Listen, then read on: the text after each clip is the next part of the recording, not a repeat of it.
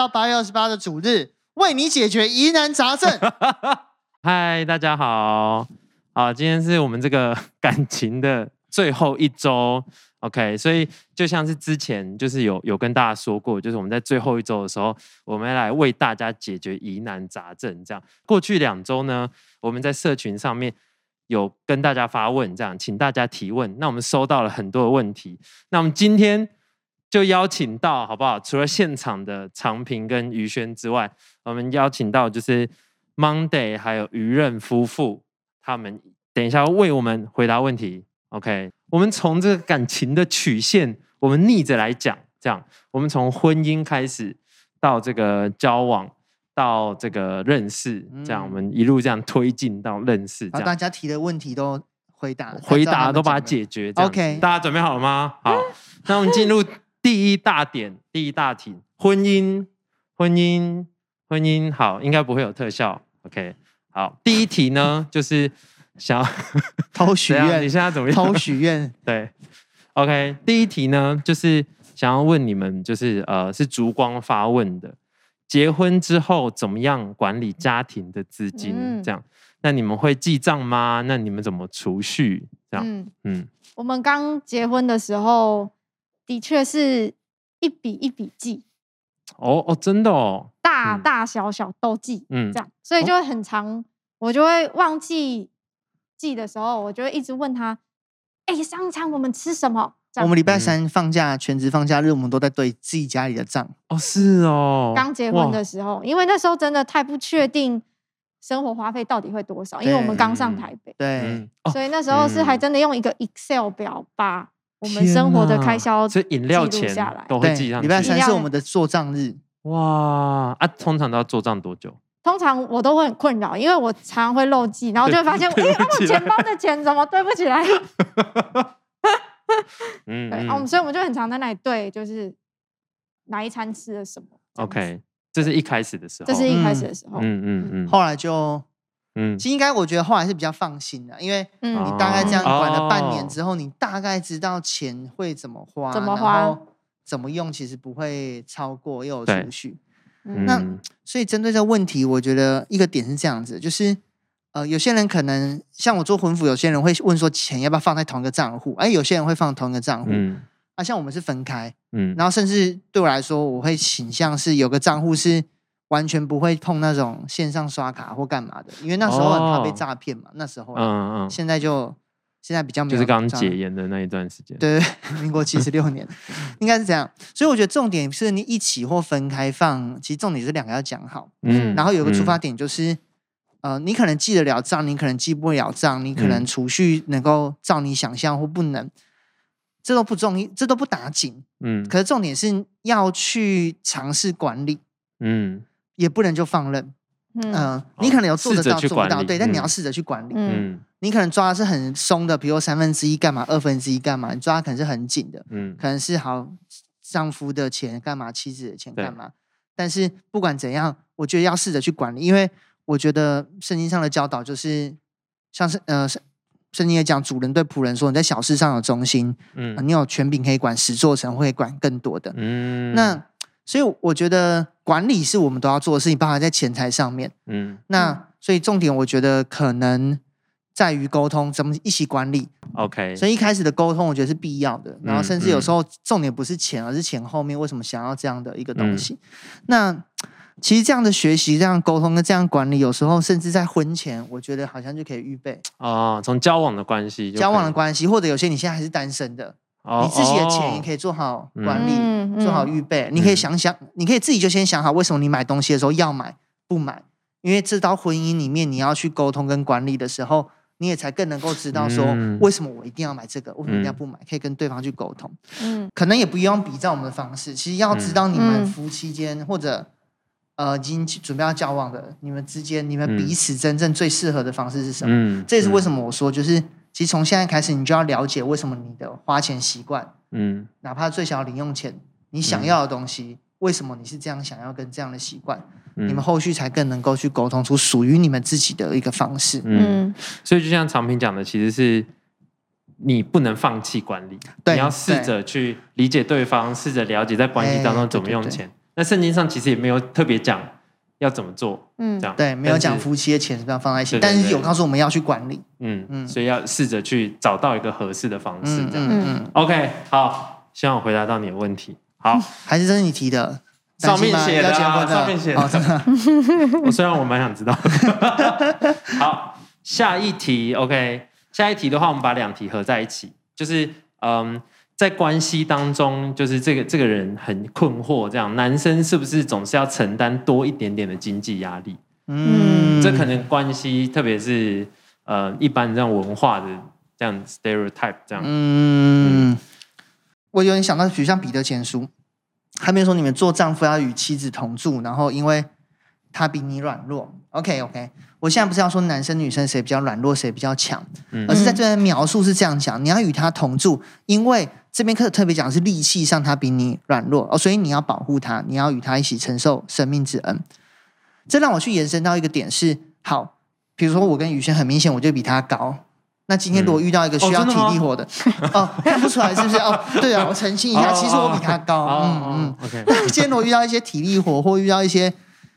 在我们家遇到这种状况是一定会我出面处理，因为我相对就是在这种情况下，我这是比较强的。嗯，那夫妻当中会不会有些东西其实是女方比较强的？嗯，也会。但不管怎样，哪个强壮的会愿意起来承担整个家庭的责任？可能情感处理上女方比较强。嗯，那家里有情感的需要跟波折的时候，女方愿意起来承担。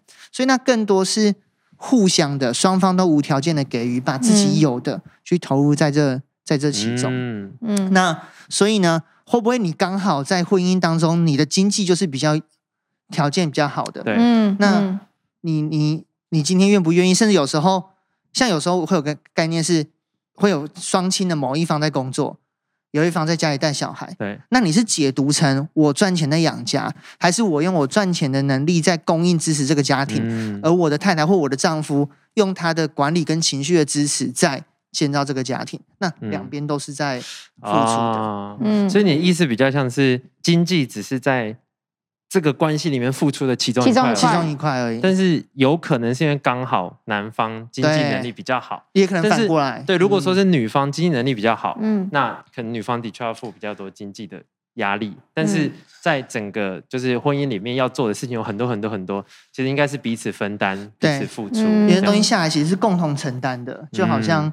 也不是说，因为你有，所以你是责任。嗯、其实“责任”这个词当然是承担压力，我觉得很好，一起承担这个担子。但我觉得这一切算是责任嘛？其实这也是你的生活嘛，这也是你的家庭嘛。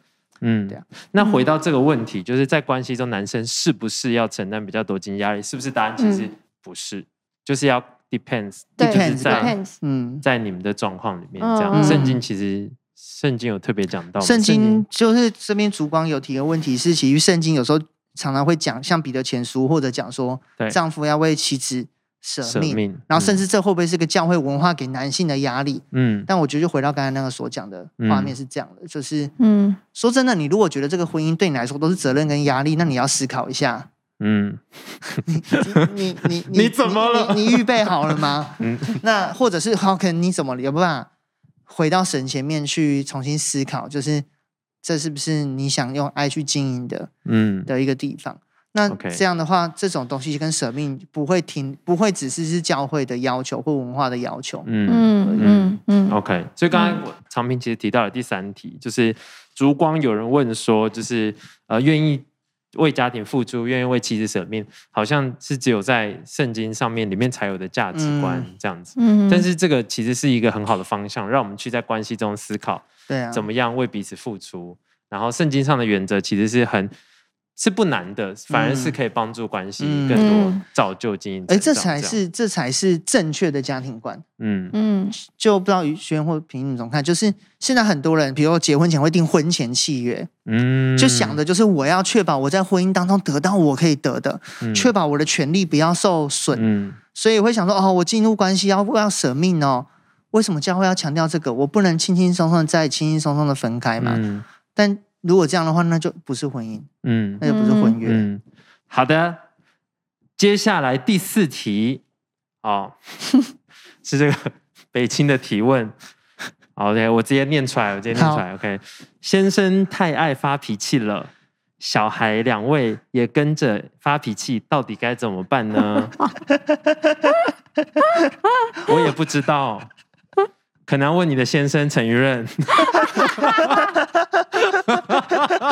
我那时候一直在猜这是谁问的，后来太好笑了，就自己招了，对，说是蔡幸，辛苦了，辛苦了，辛苦了，蔡幸，雅千，乖一点。乖一点，加油。OK，好。OK，这种状况我觉得这样，因为我们也没有两个小孩，所以我们不知道。嗯、但是，嗯，如果从我们角度去看，我们如果身为小孩，怎么不被父母的这种情绪去影响或学习？嗯、或者在座我知道，像 Byte 里面很多，现在大部分人可能你都还跟你父母相处在一起。嗯可能你才国中生、高中生，你父母的相处方式，有时候你会学习到。嗯、那那怎么说？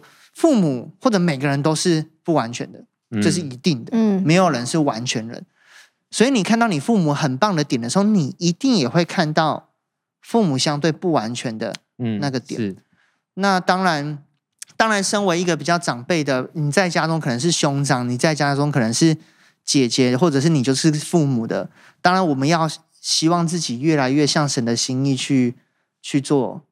做事情，然后我有一个点很重要，是你如果知道你做的东西是错的，要在你的小孩或在你的弟妹前去做出和好或道歉的这样的动作，哦、因为那是一个标准的恢复。嗯嗯，嗯去知道说，虽然爸爸、虽然哥哥、虽然姐姐没有做得很好，嗯，但是我承认我们的做法，因为这个才是好，嗯、而不是把我的做法去合理化成为一个好，所以让你的弟妹、让你的小孩去接受了这个好。嗯嗯，然后导致去影响。那反过来，我们如果是反过来被接受的人，其实我们父母虽然不完全，但是天赋是完全的。嗯，要怎么定睛天赋，我觉得很重要。嗯哼，嗯嗯哼，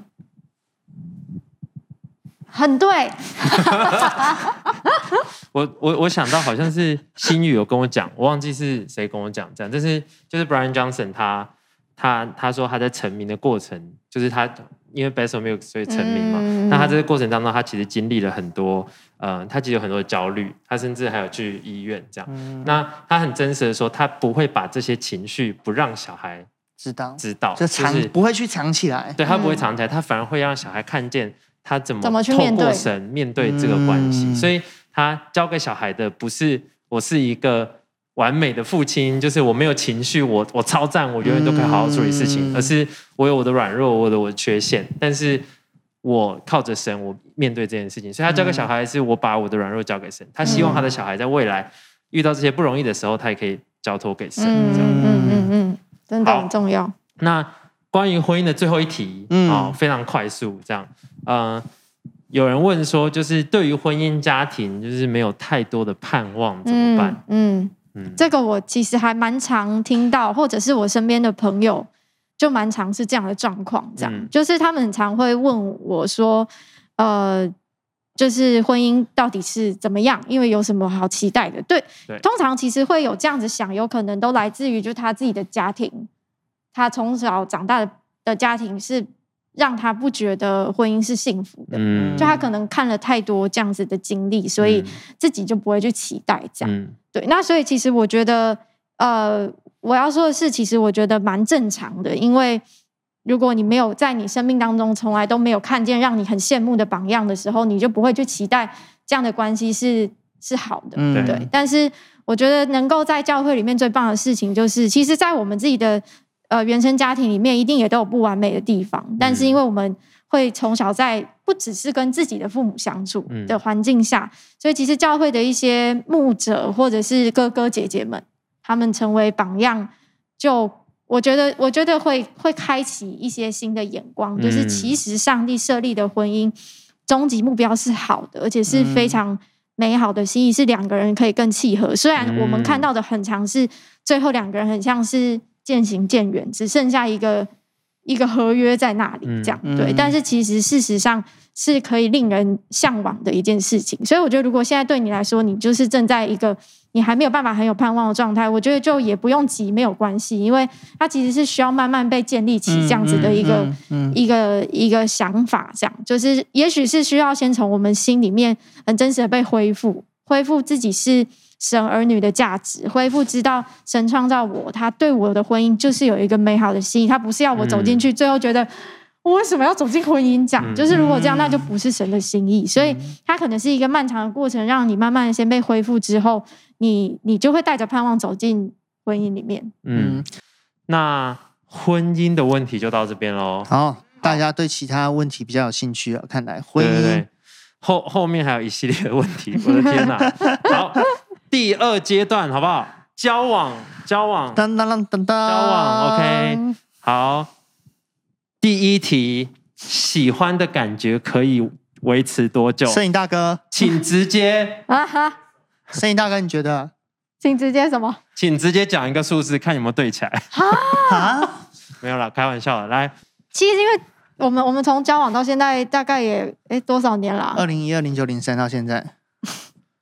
二零一二年，哎呦，九年了，快九年了，下礼拜九年，哇，嗯，对，零九零三，嗯，哇，真的哎，哎，你你时间观念很好，不错，我地理概念比较 差，数字问他就对了，嗯，我都要在那边算轮，可能算很久，呃，所以其实这九年的时间，我觉得其实喜欢的感觉就是一个起起伏伏的。哦，他不会时时刻刻都在 high level，嗯嗯，对，那所以我觉得应该是。很重要一个点是怎么持续让两个人呃的的那个关系，第一个是不单只是建立在喜欢，嗯嗯，对，就是我觉得我自己很常会拿 我跟我跟上帝来想，我其实跟上帝关系我也不会时时刻刻都很。hyper，啊，但是不会因为我在感受不到他的时候，我就觉得那我不要这个上帝嗯这样，所以我觉得同样在。男女关系上其实也是，就是嗯、呃，第一个就是当然不是依靠喜欢去成为两个人相处的来源，所以今天不会因为说哦，那我好像对什么东西更有吸引力的时候，那我就要往那里去。我觉得这是要先帮助自己去学会对焦跟克制这样子。嗯，对。其实喜欢，当然网络上很多会讲嘛，什么好像几个月或多久，或者生物学什么那个什么多巴胺多久就会消失。那如果讲的比较白话一点，我觉得什么东西会让一个人有爱或喜欢的感觉，我自己是觉得第一个是，当然就是吸引力。那我觉得吸引力有时候来自于一个点是，他有一些东西是你没有的，或者他有一些成长，或他有一些突破，是让你觉得很兴奋或很新的，就很像我觉得就像艺术一样，艺术有时候是新的东西会特别 impress，让你感到很被吸引。那这个就可以回到一个点是，我们在关系当中彼此有没有在成长？嗯，彼此有没有在突破？你如果要让一个关系的喜欢维持长久，看到双方都在成长，跟为了目标去前进，有时候我觉得那是很具吸引力的。嗯，第二个我觉得是在于信任。其实我觉得有时候在关系当中，如果会感到很平安，可以很被很信靠，很被信靠，很安全的感觉，那是很好的。所以你如果要经营一个关系的话，或者你要成为一个别人可以跟你相处久后好的人，你是不是给人家安全感？你是不是一个信实的人？我觉得很重要。然后，当然一个讲的是亲近感，有时候会什么东西让你觉得特别有好感？因为一个人很亲近，亲近代表可能你愿不愿意花时间去经营这段关系，去付出，去陪伴，去让彼此靠近。那会不会这些东西都做到，就一定会一直维持喜欢？可能就像宇轩讲，还会起起伏伏。嗯、但可以确定的是，如果这三个你什么都不做的话，嗯，就看你多巴胺多强烈了。就嗯，可能一下就真的像两金鱼的恋情，嗯。就圣经上说，爱是很久，但是很久忍耐了。但他的忍耐意思是可以去，可以去去去承受吧。你的爱其实是可以承受这一些所有东西的，哦、你是可以去支持你的。嗯、那嗯嗯，喜欢多巴胺可能不能维持很久，但是爱的关系可能可以很久。就至少神给我们的爱是永远的，嗯嗯，所以继续的建造这些基石，嗯，它其实也可以再反馈你情感的，对，你的爱的关系才会越来越来越稳固，嗯，就会有良好的感情的关系，嗯，但常常去 check 自己有没有仍然在这个喜欢的感觉里，其实也是重要的，嗯，对，因为他如果你都没有。Care 到这个东西，那他就真的会最后像老夫老妻这样，嗯、就像刚长平说的那一些经营，其实他有点像是在刻刻意提醒你自己，你需要再更多做一些什么。因为我觉得有时候我们都太在意是哦，我有还有没有喜欢这个人？可是相对换一个角度是，那我是不是还是成为对方会很喜欢的人？嗯，我觉得这个这个思考是我自己的经历上，我觉得很重要的一个点。就如果我们常常都是觉得说对方要改变，或者是他要怎么样才会让我喜欢，那你就永远都是站在一个被动的角色。对，对。但今天如果说我们可以改变一下自己的态度，是哎，那我。我是不是还让对方很喜欢？我觉得这是很重要，因为其实两个人相处久了，到最后都会很奇怪，都会变成他的优点都是应该的，缺点都是不应该的，那你就会去放大那个缺点。可是这个在两个人相处关系里面久了，你都没有去注意到这个地方的话，两个人其实会越来越不觉得能够满足彼此。嗯嗯，因为你看到对方都是缺点，然后看到。甚至你在表达上，你都会觉得对方是、嗯、是不符合你的期待的，嗯、是让你觉得你不喜欢的。嗯，对，可是这是会让两个人的关系反而更不好。嗯、所以我觉得调整自己蛮重要的。嗯，嗯好。第二题，在关系里包容跟界啊不包容跟妥协的界限。嗯，这可能就像宇轩刚才讲的另外一个反面的补充，就是那那我一直要求自己改变啊，我一直要自己改变，那关系当中。会不会都是我自己一直在包容，一直在妥协啊？最后就没有了我自己这样。对。但是我觉得在交往跟婚姻的上面，我倒是蛮建议大家要把一个线去踩清楚的。只要你还是交往，而不是决定做了结婚的决定跟婚约的话，你一定要爱自己比对方多。嗯。你一定要在意自己比对方多。嗯。因为你们就还没有结婚。对。你们就只是还在交往，还没有变成一体。对。对，你们就是在 就还在彼此认识的。环节当中，嗯、你也还没做这个决定。对，那那如果这时候，嗯，你你你如果就为了爱情去摆上一切啊，去付出一切啊，其实这是各种期待，反而只会压毁了这段关系。嗯，包含你的觉得说，哦，我要无条件的接纳、包容的做，无条件的接纳的时候，都不会是好的，因为这过程就像在磨合一样。所以，呃，如果比较具体来讲的话。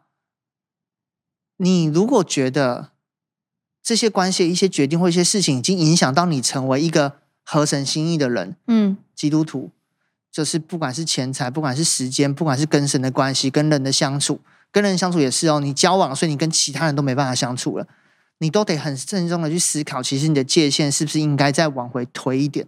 嗯，嗯，你要还是要把它成为一个合神心意的的人，嗯。像加拉太书六章这边说，个人要查验自己的行为，每个人要担自己的担子。其实成长的过程当中，每个人还是有自己对神的功课要去面对。嗯，你不要想着好像，我觉得重点有时候我们会觉得啊，关系嘛，我只要无条件的爱啊，接纳、包容。嗯，我一定要把他的担子拿过来放在我的身上。圣经上说，重担彼此担负，但那个重担指的是你要去。去一些过犯，一些困难，不要被过犯胜过。但是每个人的课题，其实你要容许他去面对。嗯，你自己也要去面对你的课题。有个点，就我刚才讲的，你要查验你自己现在是不是一个合神心意的人。如果影响到你了，这个界限你要把它推出去。嗯嗯，OK，好。第三题，好，这个就是这个就有点困难了啊、哦。交往两年后，发现对方家庭有不能接受的负债金额，For example，三百万，是否还要继续这段关系呢？哇，我觉得这样，刚回到刚刚长明说，其实，在结婚之前，你就是一个独立的个体，嗯，所以其实你很需要针对你自己的状态跟，嗯、呃。可能你对未来的一些考量跟规划，嗯，对，去思考这样，所以我觉得在这个题上其实没有绝对，因为其实今天也要看对对你个人而言，你有没有办法去 handle，那以及说，我觉得很重要是可能这两个人的对这件事情有没有什么看法跟共识，嗯，对，就是两个人的出发，当然你不会是因为这个原因而不爱对方，嗯，但是那你们要怎么继续走下去？嗯，我觉得是很需要沟通的。嗯，其实有一些不容易的状况啊，反而蛮好的。嗯、你反而去想清楚啊。如果相较于有一个人是对方有三百万，你要不要跟他交往？好啊。哦，你不是问我，对不起。就是，等下我刚才手滑。比起来，其实这样状况说不定更让你去想清楚，是不是真的就是这个对象，嗯、是神为你所预备的。嗯，那说真的，三百万，我觉得负债三百万反而要确认的点，不是这三百万还不还得完。其实说真的，一定还得完啦。你只要认真去面对，嗯、那就看你只觉得这段关系真的会让你发现真的值得。你知道是对的，嗯、你就会想一起去面对。嗯、反而我觉得这样困难帮助你去想清楚了，嗯，有时候蛮好的。但是反过来你要去想的一件事情是，你们要去彼此提醒的事情是，那他有没有因为家庭有这样负债的状况，所以导致他也有负债的习惯？哦，OK，, okay 可能他太习惯说，嗯、哦，负债是没关系的，所以他的一些用钱跟花费已经往那边偏过去了。嗯，这个才是比较需要考量的点，嗯、是不是他现在负三百万，而是他是不是具备着以后负三百万、三千万、三亿的？对对对对，他有没有特别等意是负债？嗯，就如果有的话，一定要去鼓励彼此互相帮助，要去面对、嗯、去克服。去断开这样的一个、嗯、一个一个问题，嗯，所以这反而是一个很好的契机去思考，对，也是让关系中有机会去谈论这一块，对，其实蛮重要的，嗯，嗯，OK OK，好，接下来交往的问题，我们该有四到五题，好，我们会 call out，对，我们 call out，我们邀请到我们这个台北的生气的。生气的幸福曲目，他又生气又幸福，要为我们来解答问题，Go Go。Hello，大家，嗨，非常开心今天可以跟大家在线上见面，耶！我们今天啊、呃、也收到了一些大家的提问哦，所以我们就接下来啊、呃、快速的跟大家回答一下。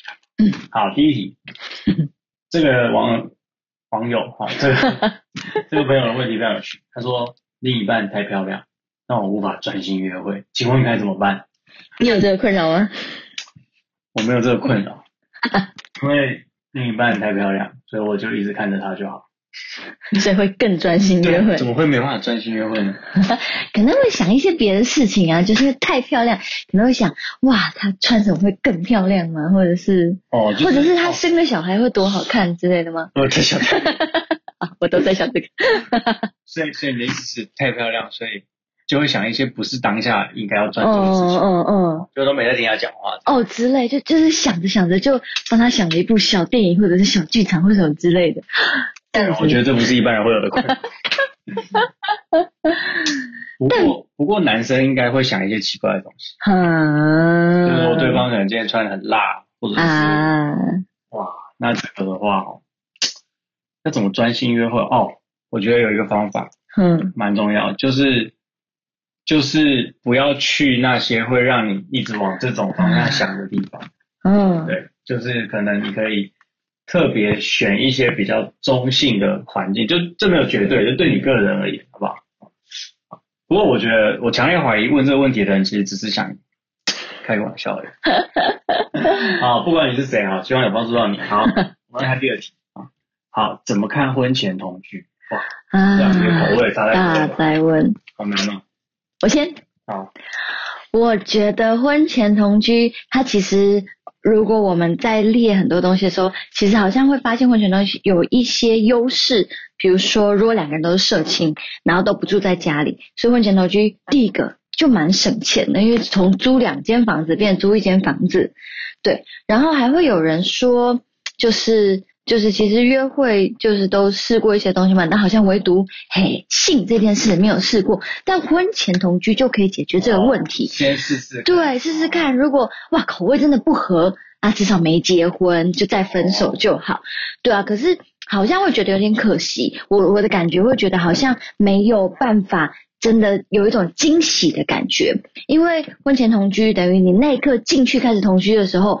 哇，一切都原形毕露，然后就没有那种真的结婚后才开始啊，原来这个人刷牙是这样刷的，啊，原来这个人袜子是这样丢的，就是没有一些，哎，这两个好像都不是好事，就是哇，发现就是没有办法去发现一些，就是真的进入到婚姻的时候才能够就是去去知道的事情，好像那种提早拆拆封礼物的感觉，因为礼物是这样子，就同样是你挑的，可是如果他被好好的包装送到你面前，跟他就是哎买来给你。就是我觉得那种感觉还是有差，其实结婚才住在一起的时候，就有一种哇，过了一个分水岭，就是像那个拆礼物的动作，然后就开始跟这人住在一起，然后开始享受一切的的感觉，对吧？一起打拼，一起租一个房子，然后一起一起享受性的感觉，对啊。因为如果你退回来，如果同居是为了试试看在性方面合不合，那如果真的不合，需要因为这样分手吗？好像又怪怪的，因为听起来就很像是他你们在一起，好像就是只是为了性。对啊，因为其他他很爱我，然后好多东西都好合，可是就唯独性这块不合，就会这样分手吗？好像对啊，就怪怪嗯，对，的确蛮常听到就是关于这种。试试看的心态，嗯，对。那提前拆封，我觉得也蛮，就是讲嘛，我就提前拆封，其实很多的期待，就是当你对婚姻就不会有期待了，嗯。所以，就是我们发现现在很多人不太想结婚，是因为好像没那个必要，嗯。那是其实婚姻有是一个更有保障的制度，相较于同居，所以如果能够把这个期待放在婚姻里面，其实会让我们对婚姻有更多正面的。想想象，或者是、嗯、或者是正面的期待值，这样，嗯，对。好，所以我们自己当然是不太支持婚前同居，嗯。然后我我其实以前也都蛮常会跟我同学分享这些想法，但是都是就是我觉得这个东西可能大家会有自己的观念什么的，但是我觉得就就我们自己的牧养经验或者我们个人经验来说，好像婚前同居真的不是一个那么想象中那么好的一件事情，嗯嗯。它其实有一些。有一些缺点啊，是就是我们身边的人，他们真的生住在一起、生活在一起的时候，我们从旁边观察，我们其实会发现，嗯、所以其实不是非常建议啊，不是非常建议。好，好，再下一题啊，就是这有有朋友问说，如何面对异地恋？啊，远距离的感觉，哇，嗯，我们自己没有，我说再加上时差，哦，太难了，我这个人其实没办法接受远距恋爱，嗯，你有办法吗？我第三段是远距。哦，对，嗯，一周只见周末。分享一下怎么面对？嗯，我觉得如果要说怎么面对，当讲到面对的时候，感觉就会想到是有问题，会觉得有担忧。我想到担忧，我会想到感觉是安全感的部分，因为远距我看不到他，或者是真的我们在不同国家，他没有在跟我视讯之外，他的时间都在干嘛？然后。或者是可能像有时候我们在身边，你偶尔还是会不小心瞄一下他手机，就知道啊还在打电动。可是如果远距，好像就没办法知道他的其他时间都在干嘛。这这种担心的感觉，会让我觉得好像比较会是所谓要面对的事情。对啊，我会觉得怎么面对的话，那的确就是回到关系的本质，能不能真的去相信，就是你们为什么要在一起？你能够继续相信彼此吗？能够继续知道哇？就算我们能在一起时间不长，就算我们能真的实体见面时间不长，可是是不是在我们的比如说文字讯息、电话的讯息、视讯的时候，这些时刻仍然让我们感觉到哇，我们其实有在交心的，我们是彼此了解的。然后当然那些能够聚在一起时间就更珍贵，这就会提到聚在一起那些时间就更会需要去预备。就是其实约会是需要预备的，我们常常觉得哦约会啊，明天要约会要干嘛，然后就觉。就去了，可是其实有时候这样好可惜，时间就会浪费掉。所以如果远距的话，还蛮鼓励大家，真的更要去预备你的约会，你能够更去想，哇，什么事情是平常虽然有在聊，但如果真的更实体的时候，你更能够去真的去感受得到的，感受到他的。爱的方法能够更多被存款的，对，所以我觉得当讲到面对的时候，好像可以去想一想，那你想到远去会有一些让你觉得不安的感觉，那是什么？那这个东西能够再透过你们的关系，你们去聊的时候，能够来解决吗？能够帮助你再次重拾那种信心吗？如果对你来说其实好像有点难，那的确好像可以考虑一下，是不是等到对方或者是你，你们两个可以回到同一个城市，能够常常比较见见得到的时候。再一次进入这样的关系。下一题。下一题，什么时候要认真准备结婚？怎么判断恋爱对象是否适合结婚？你觉得如何？其实我觉得蛮看交往的年，就是你的人生阶段。就是我觉得可能每一个人对于什么时候结婚有一套自己的逻辑嘛，或者是想象。所以我觉得应该是在你交往的时候。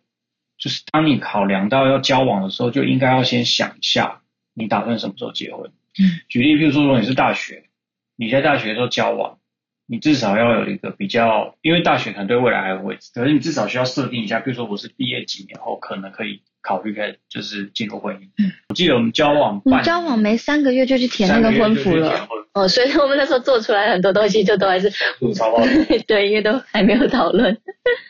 就是，所以我觉得认真准备结婚，真的还是跟你自己个人的生涯的安排规划有关。嗯，好，那他延伸问说，怎么判断恋爱对象是否结婚？应该就是指对方喽。嗯，恋爱对象是否结婚？怎么判断呢？我想到的是，就是真的某些东西，比如说，例如成熟度，然后当然还要考虑延伸家庭，这个东西我们比较少去提。所谓延伸家庭，就是我们家庭是原生家庭，对方的家庭是延伸家庭，就是你觉得在跟他相处的时候，或者在看到他跟他的家人相处的时候，这些东西，他其实会跟你对未来家庭想象，其实可以蛮蛮。蛮可以做参考的，他怎么跟他的家人相处，其实也可以想象他怎么跟你跟你的家人相处。所以如果你觉得这些东西，哎，好像适合相处是舒服的，那他这个人的成熟度，你觉得就你们的沟通，其实很常也都是沟得通的。我觉得沟通好有一个好处是，你们在遇到冲突，因为这个因为冲突一定会一直发生，不是说你结婚了就不会有。可是你至少有一个基础是知道你们是沟通的来的，所以真的当又有一些冲突发生了，哇，有办法解决，而不是一个冲突来了就就就完蛋了。所以他在沟通上面的成熟度是一个可以蛮重要的。嗯，对，我自己觉得其实做婚服蛮关键，应该说这是一个很好的方法，因为婚服像教会婚服，其实就是帮助你去啊、呃、整理出那些你需要。你就进入婚姻之前，你需要讨论的东西。嗯嗯。那我觉得，我像我们在做婚服的时候，我们我们啊、呃、就可以听得出来，这些人就是在我们面前这些情侣，他们在这些议题上面，他们考虑的怎么样？嗯。他们预备的怎么样？其实是听得出来的。嗯。所以我觉得自己，如果你很诚实面对自己对人生的一些想想法的话，其实你在做婚服的过程，慢慢会知道说，哎，我准备好了没？然后你也听会渐渐听得出来，对方有没有准备好？嗯。对。嗯。你有要补充吗？差不多。OK，好，希望今天的答案帮助到大家，拜拜。耶，yeah, 谢谢娱乐的分享。Yeah. 哇，好精彩哦，好精彩哦。Bravo。我们绝对是有先看到的，是不是有点太 hyper 了？对，这谢谢愚人为我们解答了，就是在交往过程当中的疑难杂症。这样，接下来我们就要来到这个认识的阶段啊，就是交往前认识的阶段。这样，这个也是算是大家。问最多各式各样问题的一大块，这样，呃，我们等一下会邀请就是 Monday 夫妇、啊、Monday 叶梦为我们来回答问题，这样。嗯、但但是在这之前呢，啊、哦，特别想先提几个，全部都是北青提的问题，啊、哦，这个我们就快速带过。OK，我看了，我也是有点满头问号。好，第一个，太多人追怎么办？啊，第二个，这个感觉听起来纯粹是在抱怨。他说没有男生，哎、欸，你知道就逻辑上啊，嗯、这两个题目有一些可能性。嗯，如果第一个题目是男生问的，啊、嗯，那代表北青整个状况下就是很少男生，所以女生会追男生。嗯，所以男生觉得很多人追，然后女生觉得没有男生。哦，那、okay, 如果另外一个女胜男稀，对对，那、啊、如果两个都是女生问的话，那代表是大部分人都在追前面的。哦，大部分人都在追同一个女生。呀，再来第三个，刚刚的问题都是北青问的，第三个也是。第三个，北京 问的是是不是单身会传染？到底是有多少人？奇怪，奇怪。OK，从头从头来讲的话，哦，你你这三个你要讲是不是？很多人追哦，这三个是不用回答，是不是？你可以回答。好了，我觉得如果很多人追的话，其实重点是这样，谁追你不是重点，OK，而是你到底喜欢谁啊？嗯，如果追你的人都不是你喜欢的，或者不是。你在神里面找到是合乎你的，就是合乎神心意的对象的话，嗯、那几个人追你都一样，就算整个世界人在追你也是一样。嗯，重点是你有没有弄清楚你要的是谁？嗯、我觉得那个是唯一重要的事情。我特别想补充，不要炫耀。好，哦 okay、我以为你想说你有这个困扰，哎，你有这个困扰吗？没有这个困扰啊。我们都是属于 好。接下来的题目呢，我们会邀请到 Monday 跟叶梦，还有土产。为我们回答，OK，那想听土产分享，那换换你说，换你对着镜头说，好的，夜梦土产，交给你们了啊！你 roll 了吗？roll 了。回答问题，请问梦涵疫情期间，疫情期间要怎么找对象呢？首先，你必须要先防疫成功，活下来再谈吧。嗯，第二个就是，呃，口罩戴口罩的颜色款式要稍微搭配一下，比如说有一些人戴紫色啊，戴紫色口罩是到底要怎么找对象？好了，以上是以上是废话。好，那对，那那你觉得呢？就是到底疫情期间要怎么找对象？其实我觉得疫情跟找对象应该没有。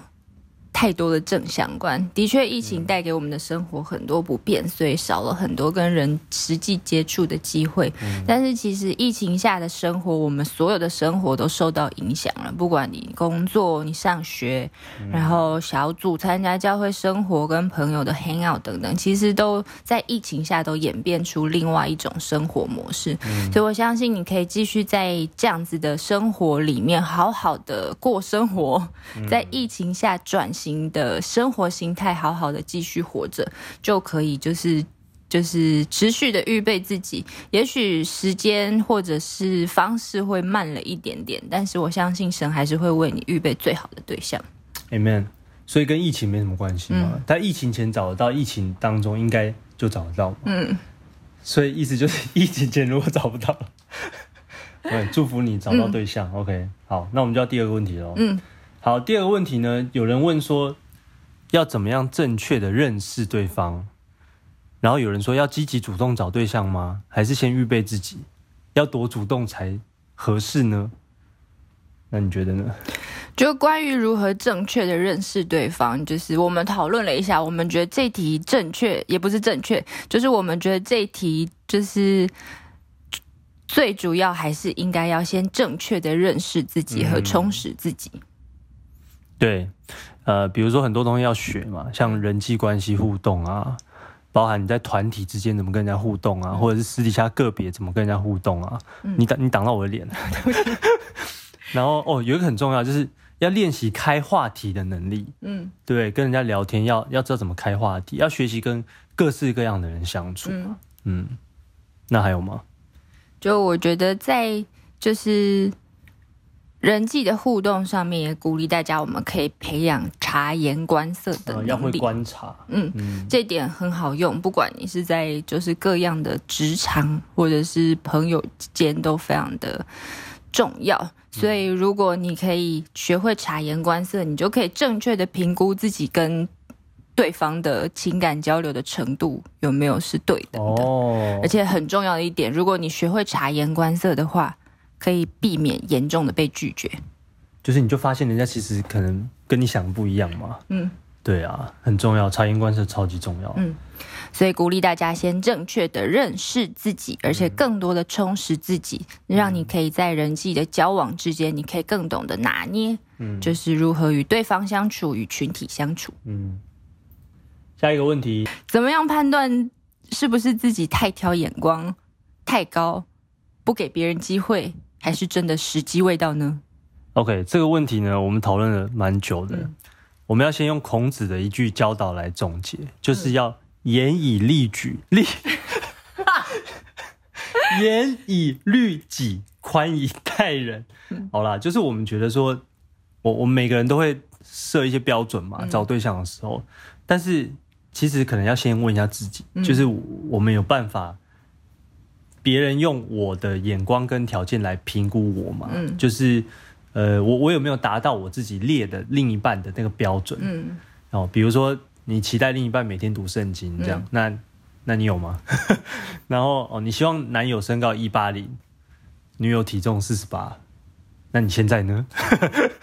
之类的啦哦，呃，你想要女友长得像秀智，啊，你以为你是李钟硕吗？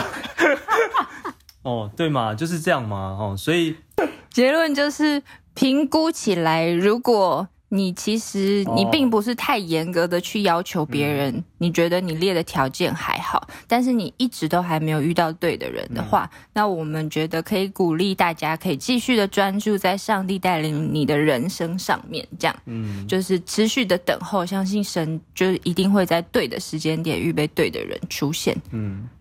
修哥有讲过嘛，就是要 focus 在意向上面，对象才会出现。嗯，对，而不是一直在找对象。嗯，这样你要先专注在你的人生，你现在人生最重要的是什么？不管是工作、是学业，嗯，或者是你的服饰，上帝要你做的事情，这是最重要的。嗯，你的对象就会出现。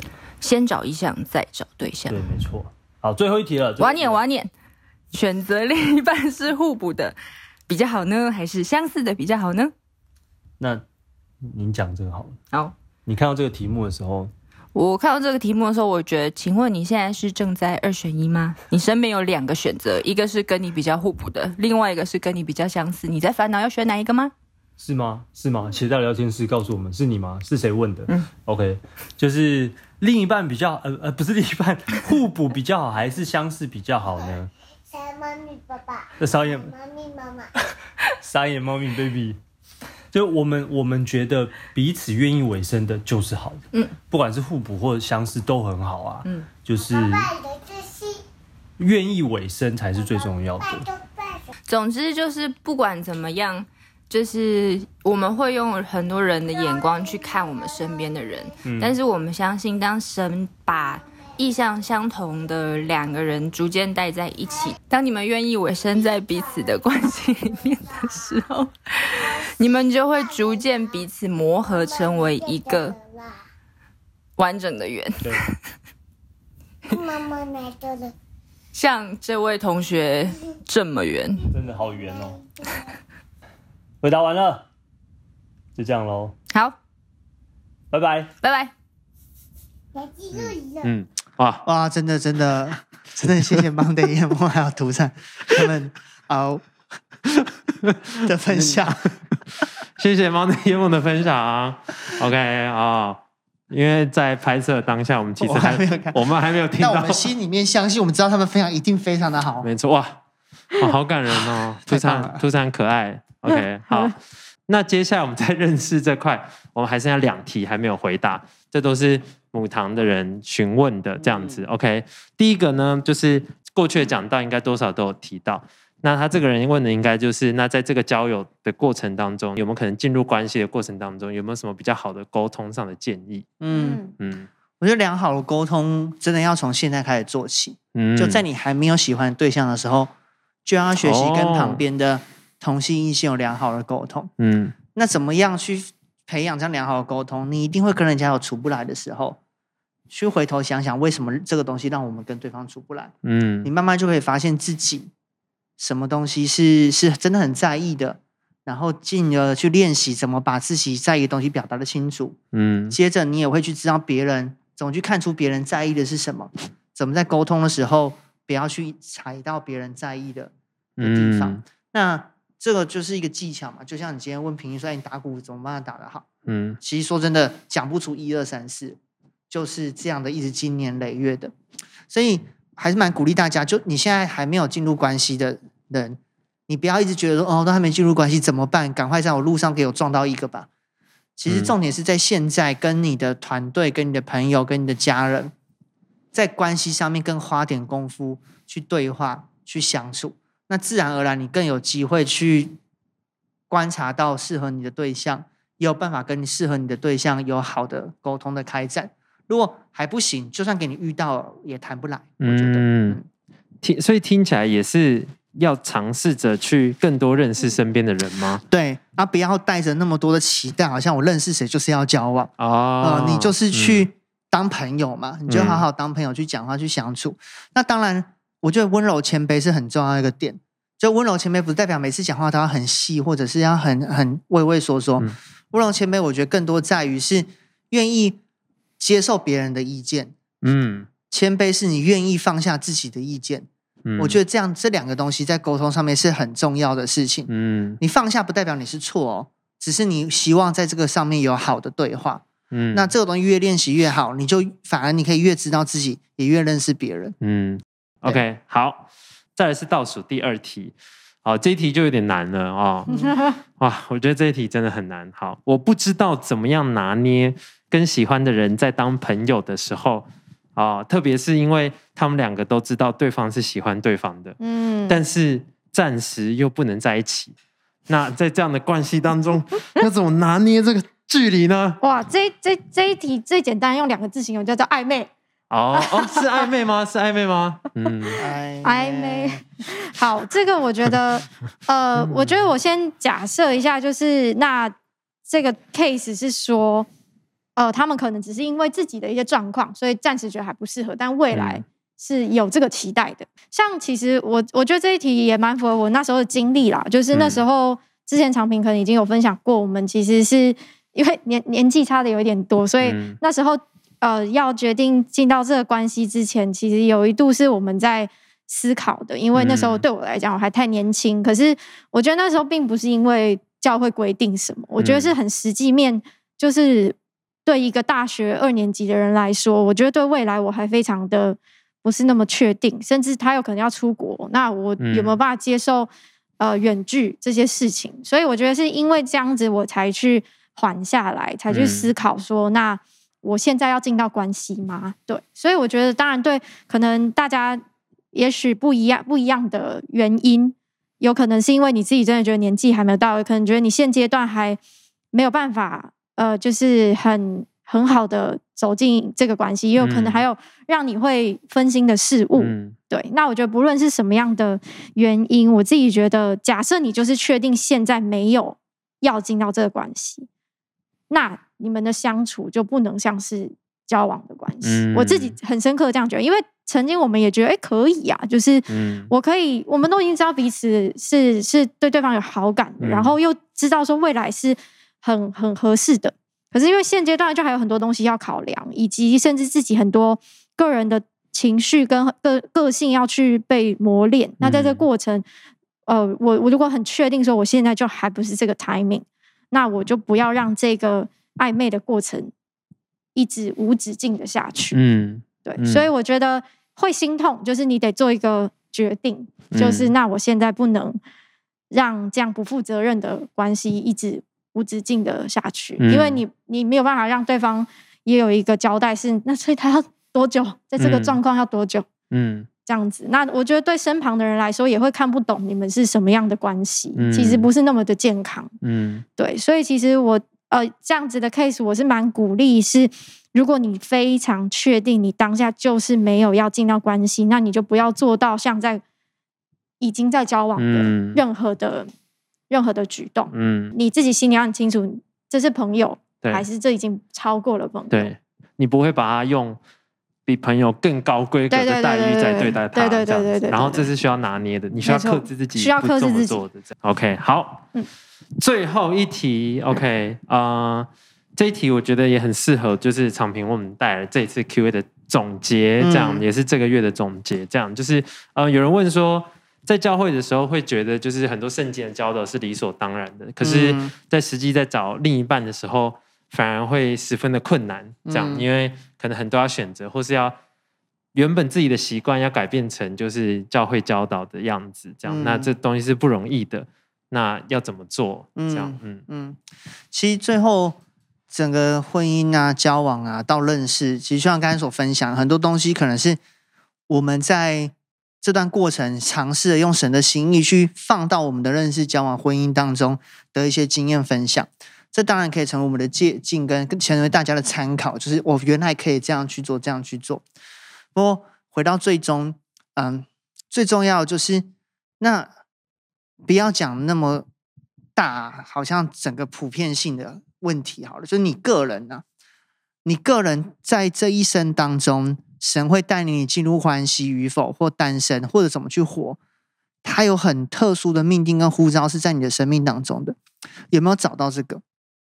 其实为了这个而活。婚姻啊，家庭啊，这样的东西是自然而然在这当中去出现、去产生的。那我要问个比较挑战的问题是：如果今天身为基督徒，我选择一生为神而活，如果因为这样而没有进入任何的交往、婚姻的关系当中，可不可以？值不值得？在信仰里面，我们知道我们的答案是绝对值得。像保罗，像一些使徒一样，那我是不是先有这样的决心？是我一生。说真的，在在像于轩讲说，我们交往的时候，其实我都已经在工作，所以对我来说，其实我我不知道大家有没有度，大家是不是那时候现在年纪是不是二五二六岁？但在我快毕业那一阵子的时间，我真的是完全没有在想我到底要跟谁交往。我认真的想的东西，最重要的反而是神对我的计划到底是什么。那在这条路上也很自然就遇到了神所预备的对象。我相信很多不管是 Monday 夜梦，不管是舆论蔡心，或者很多在教会里面的的或者是牧者们，他们一定都是先求神的国、神的义，这个东西就出现在生命当中。那所以两个挑战吧，一个是你愿不愿意，就是为了神而活，哪怕有没有这些关系都不在意。第二个是你挑战，你愿不愿意相信神，知道神会给你最好的。如果你愿意这样做，你也相信他，你就可以很喜乐的一直往前，这样去前进。那所以我觉得，在学生时期的大家，或者在工作大家，或者你觉得到适婚年龄的大家，每个人来说，其实。我还是要蛮鼓励大家，不要很在意，就是别人到底不喜欢我，别人到底是不是看重我，到底人家有什么我没有什么，而是一直在这过程当中去定睛在神是不是喜欢，神的爱你，神所看重的你，反而这样才有办法釜底抽薪的解决一堆我们不知道为什么进不了关系，或者那个人一直没有出现的这个问题，因为你会在爱中去成长，你会能够去爱，你会可以走在对的的路线上。最后，想跟大家分享约翰一书四章十六节，他说：“神爱我们的心，我们也知道，我们也信。我们知道吗？我们知道神爱我们，我们相信吗？如果我们知道，我们也相信的话，我们就会愿意走他的路。神就是爱，住在爱里面，就是住在神里面，神也住在他里面。当你住在神里面的时候，你反而会走到完全的爱当中。那你可能突然间会有爱的眼光，发现原来是。”神为你预备关系，早就在你旁边了。我觉得这是非常非常有可能的事情，也有可能你会看到一条新的路，你走上去了，关系就在那里。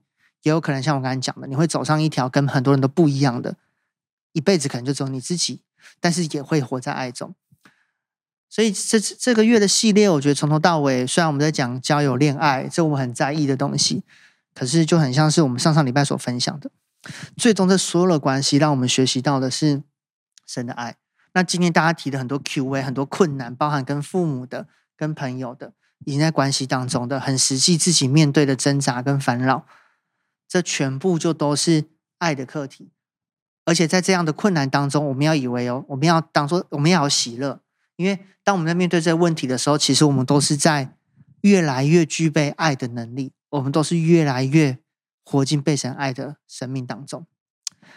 那所以今天的最后呢，想邀请大家，我们还是一样低头闭眼睛，有段时间来祷告。当你现在祷告的时候，我邀请低头闭眼睛来向神祷告一件事情是：你可以跟主耶稣说，主耶稣，不管我现在是单身，是在交往，是在婚姻，甚至像刚才讲的刚分手或什么不同的环节，但你祷告说，主耶稣，虽然我现在怎样怎样怎样，但我要请你的爱来充满我，来浇灌我。你是爱我的神，我要先成为被你所爱的人。